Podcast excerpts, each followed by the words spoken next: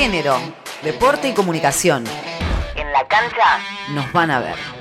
En la cancha, historia de resistencia y pasión. Se estrena el documental En la cancha, televisión comunitaria, fútbol y censura, que relata la historia del canal comunitario Pares TV en su intento por transmitir de manera gratuita los partidos de los clubes locales Luján y Flandria, en el fútbol de ascenso en Argentina. Será este sábado 18 de diciembre desde las 19 en la Manzana de las Luces, Perú 294, Ciudad Autónoma de Buenos Aires, en el marco de la segunda edición del Festival Internacional de Documentalistas de Argentina DOCA. Lucía Macaño, realizadora audiovisual e integrante del colectivo de dirección del canal Barricada TV comparte más detalles. En la cancha es un documental que es resultado de mi tesina de grabación para la carrera de Ciencias de la Comunicación de la UBA. Yo decidí hacer una producción audiovisual para visibilizar el caso de Pares TV, que es un canal comunitario con licencia del partido de Luján y conocí esta historia por mi propia militancia dentro de la comunicación popular, porque soy integrante de Barricada TV, que también es un canal comunitario con licencia, pero de la ciudad de Buenos Aires. A mí me parece que es muy importante dar a conocer la historia de Pares, porque creo que es un caso paradigmático para entender la lógica de cómo funcionan los grupos concentrados de medios en nuestro país. Pares TV venía transmitiendo desde el año 2011 los partidos de fútbol de los dos equipos locales Luján y Flandria de manera abierta y gratuita para todos los vecinos y las vecinas, pero en el año 2019 se vio obligado a dejar de transmitir los partidos de Flandria debido a las persistentes y constantes intimaciones en la empresa Atriza del grupo Clarín, que en el año 2016 adquirió de manera exclusiva los derechos de transmisión para la segunda categoría del fútbol. Hoy por hoy, Pares TV sigue censurado, sigue sin poder transmitir esos partidos, está en litigio con Triza, la justicia todavía no definió. El artículo 77, sigue sin aplicarse y nos encontramos con un problema de derecho al acceso a la información porque las audiencias no pueden acceder a ese contenido ya que la empresa Triza no cubre los partidos porque no los considera rentables. Y no solo eso, sino que además amenaza, persigue,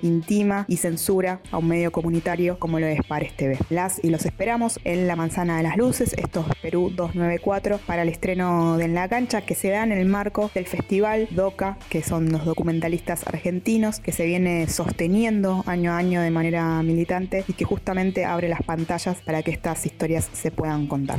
Argentina escaló en el ranking de FIFA. La selección argentina femenina de fútbol subió del puesto 35 al 34 en el ranking mensual que realiza FIFA. Estados Unidos sigue en lo más alto, mientras que el mejor ubicado es Brasil entre los equipos de Sudamérica, en el séptimo lugar. La justicia falló a favor de los clubes de barrio. A raíz de casi dos años de reclamo y lucha por parte de los clubes de barrio nucleados en FODA, Federación de Organizaciones Deportivas de Argentina, que se movilizaron hasta la jefatura de gabinete en varias oportunidades, la justicia le dio la razón a los clubes de barrio y le solicitó al gobierno de la ciudad de Buenos Aires un plan de obra para instalar wifi gratuito, tal como lo establece la ley número 6295. Gimnasia, 14 medallas para Argentina en el Campeonato Sudamericano. El equipo nacional subcampeón en la prueba por equipos, masculino y femenino, cosechó 14 medallas, 4 de oro, 9 de plata y 1 de bronce, en el Campeonato Sudamericano de Gimnasia Artística realizado en San Juan. Natación, hay presencia argentina en Abu Dhabi 2021. Hasta el 21 de diciembre tendrá lugar el decimoquinto Campeonato Mundial de Natación en piscina corta, Abu Dhabi 2021, en el Etihad Arena, un imponente escenario ubicado en la isla de Jazz. Las eliminatorias se disputarán desde las 2.30 horas de nuestro país, mientras que las finales serán a las 11. Argentina está representada por Martina Barbeito, Delfina Dini, Florencia Perotti, Guido Buscaglia y Santiago Grassi.